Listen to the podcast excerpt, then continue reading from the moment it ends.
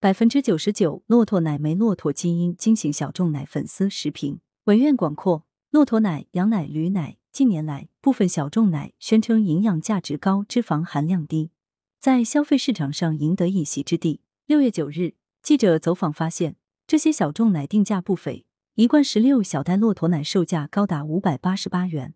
业内人士表示，不少骆驼奶、羊奶品牌是混合奶粉，实际成分占比不大。营养价值和养生功能有限，建议消费者不要盲目迷信小众奶。六月十三日，楚天都市报，不管是液体奶还是固体奶粉，市场上最常见、消费者最常消费的都是牛奶，而除了牛奶之外的奶，包括骆驼奶、羊奶、植物奶等，则被统称为小众奶。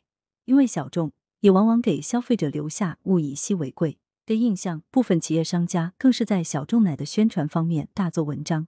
宣称其营养价格更高、脂肪含量更低等，价格自然也就更贵，往往比市场上的普通牛奶贵上好几倍，甚至是几十倍。问题是，这些看似高端的小众奶，是否真的具备商家所宣传的营养价值？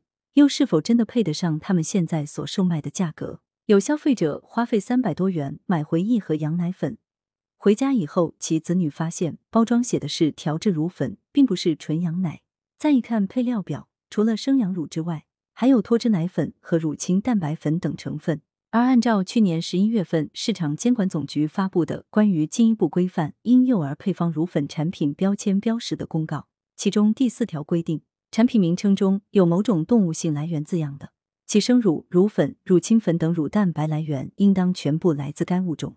长期以来，国内很多企业生产牛羊混合奶粉，而以羊乳配方奶粉的名义销售，严重误导消费者。该公告生效后，意味着牛羊混合奶粉将被禁止称为羊奶粉，否则就涉嫌违反国家的相关规定，有虚假宣传之嫌。更大的问题在于，很多生产和销售小众奶的企业商家涉嫌挂羊头卖狗肉。有国内食品行业专业人士就表示，此前有机构对多品牌骆驼奶做过测试，百分之九十九以上的骆驼奶都没检测到骆驼基因，属于典型的挂羊头卖狗肉。涉嫌虚假宣传和欺骗消费者。